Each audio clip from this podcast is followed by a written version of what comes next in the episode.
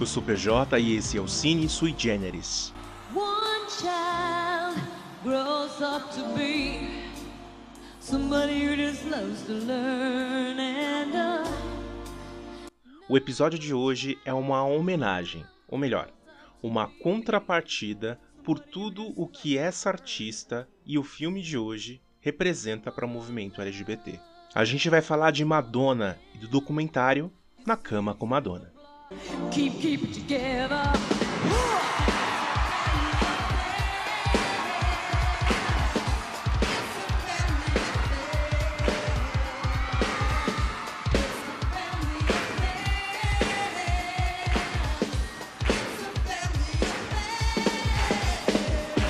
Se você está na pista desde os anos 80 e 90, você pode não gostar da música da Madonna, mas você entende o quanto ela é importante para as minorias e principalmente para as mulheres. Madonna é mais do que uma musicista.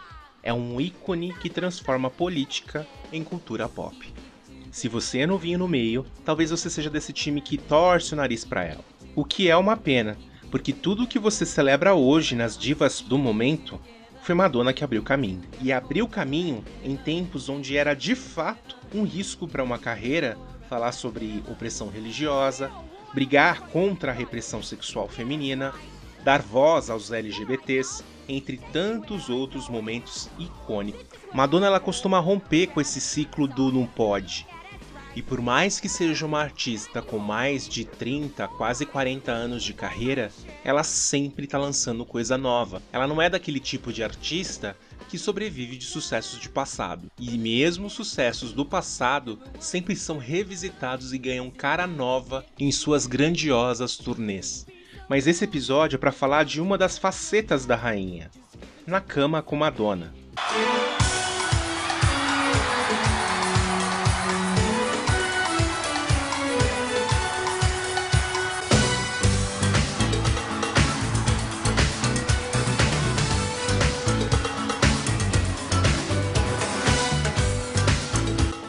Documentário foi o registro dos bastidores de uma das maiores turnês da cantora, a Blonde Ambition Tour. Tem muita coisa ali que é encenação, até porque, é, por mais que seja ali um documentário, não deixa de ser uma ficção.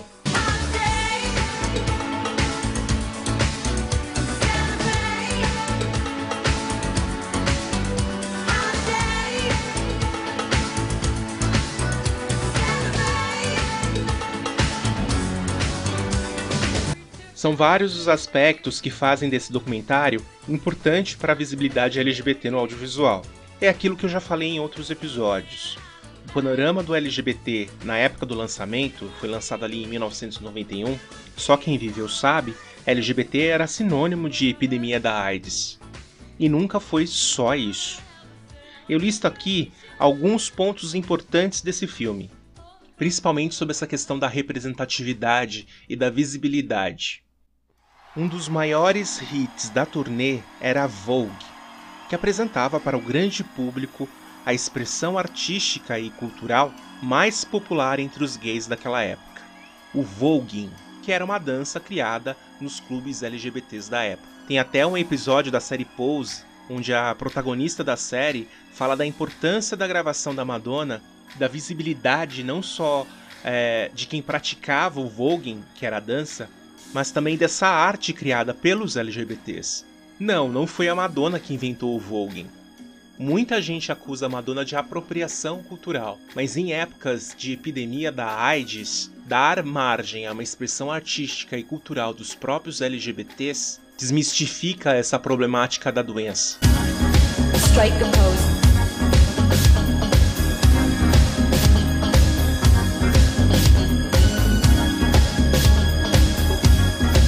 Strike the pose.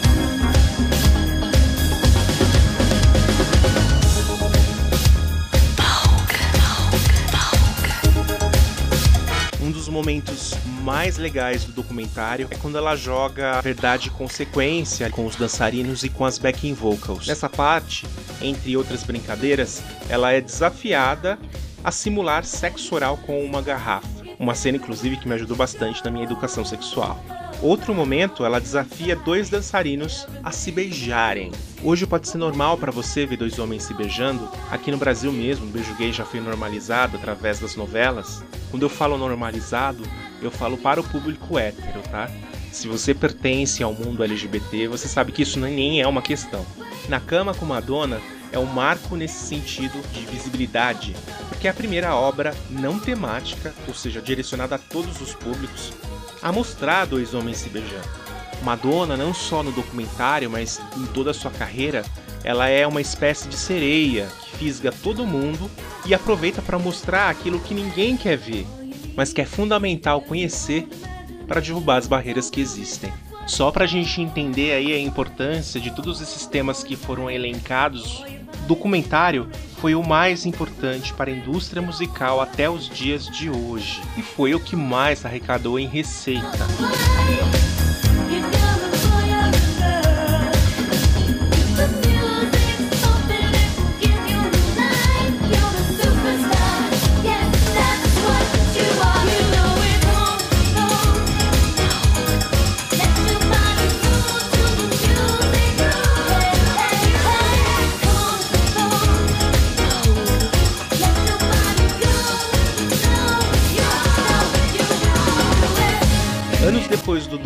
Documentário, os dançarinos processaram a Madonna por uso indevido da imagem, dizendo inclusive que foram tirados do armário pela cantora. Aqui o adendo.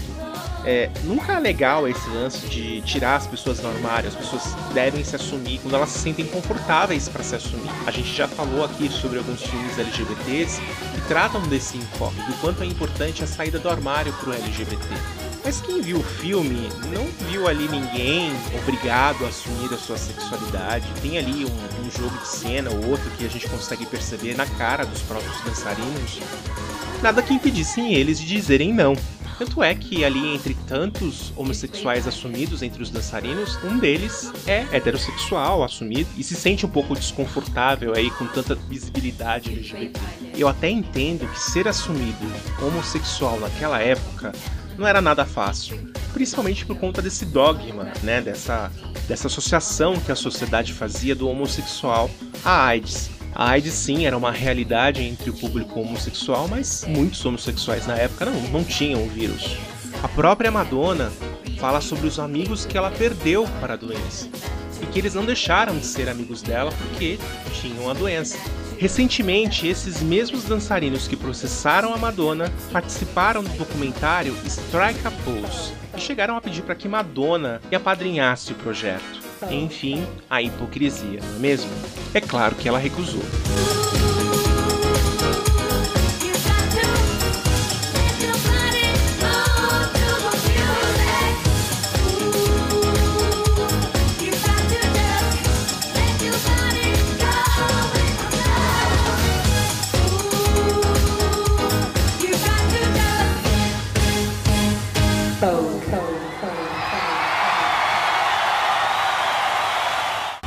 Documentário mostrava a polêmica performance de Like a Virgin.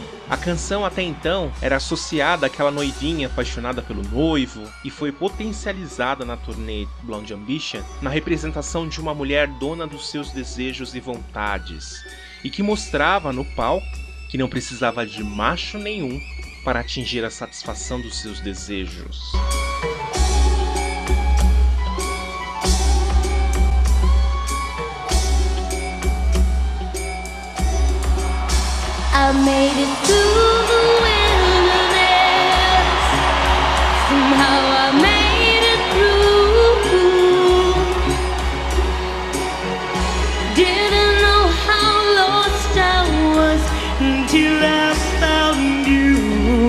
Sempre houve esse estigma, né, da sexualidade feminina e da masturbação ser mais comum para os homens do que para as mulheres.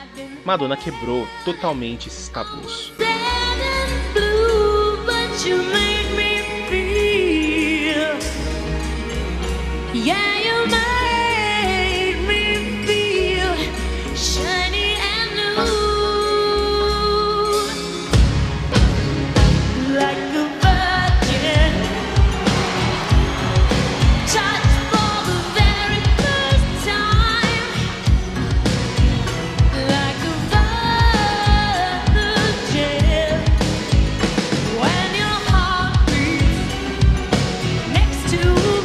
Mulheres, a masturbação sempre é vista como algo sujo, impróprio. No show de Toronto, no Canadá, Madonna sofreu a ameaça de ser presa se fizesse a cena da masturbação no show da cidade. Pois é, ela foi, fez, saiu em todos os jornais, não foi presa e o fato ainda ajudou a promover a turnê. Madonna, como sempre, querendo mudar o mundo. Se ela consegue, a gente não pode dizer. Mas que a parte dela ela tá fazendo, ela tá.